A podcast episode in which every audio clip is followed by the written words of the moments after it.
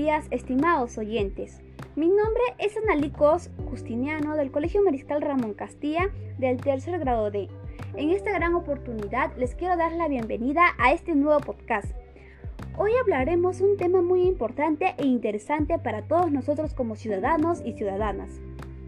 Pero antes de comenzar, les quiero compartir un texto bíblico y dice, sean humildes, amables y comprensivos, aceptándose unos a otros con amor Mantengan entre ustedes lazos de paz y permanezcan unidos en el mismo espíritu, un solo cuerpo y un mismo espíritu, pues ustedes han sido llamados a una misma vocación y una misma esperanza. Lo encontramos en Efesios 4 del 3 al 4. El tema de hoy es proponemos acciones para la construcción de una comunidad justa, fraterna y solidaria. Tenemos cuatro acciones. Acción número 1 poner en práctica la honestidad y el respeto. La honestidad es una condición fundamental para las relaciones humanas, para la amistad y la auténtica vida comunitaria.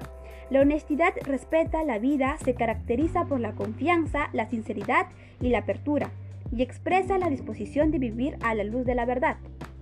El respeto el respeto es un valor que permite al ser humano reconocer, aceptar, apreciar y valorar las cualidades del prójimo. Además son muy fundamentales para hacer posibles las relaciones de convivencia y comunicación eficaz entre las personas de nuestra comunidad.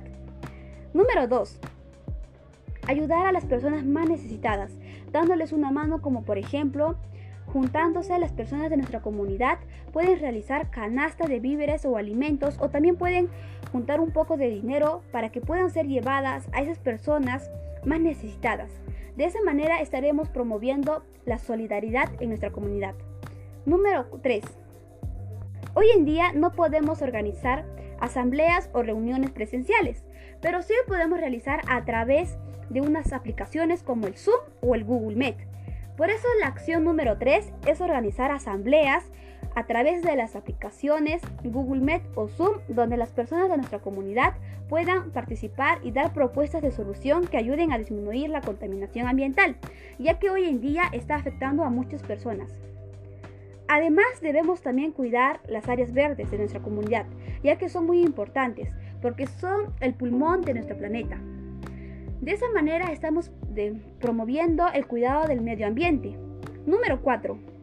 El Facebook es una aplicación más utilizada por las personas hoy en día, pero también lo podemos utilizar para poder crear un grupo de Facebook donde los vecinos y vecinas de la comunidad puedan participar y de esa manera puedan fortalecer la protección de seguridad de nuestra comunidad.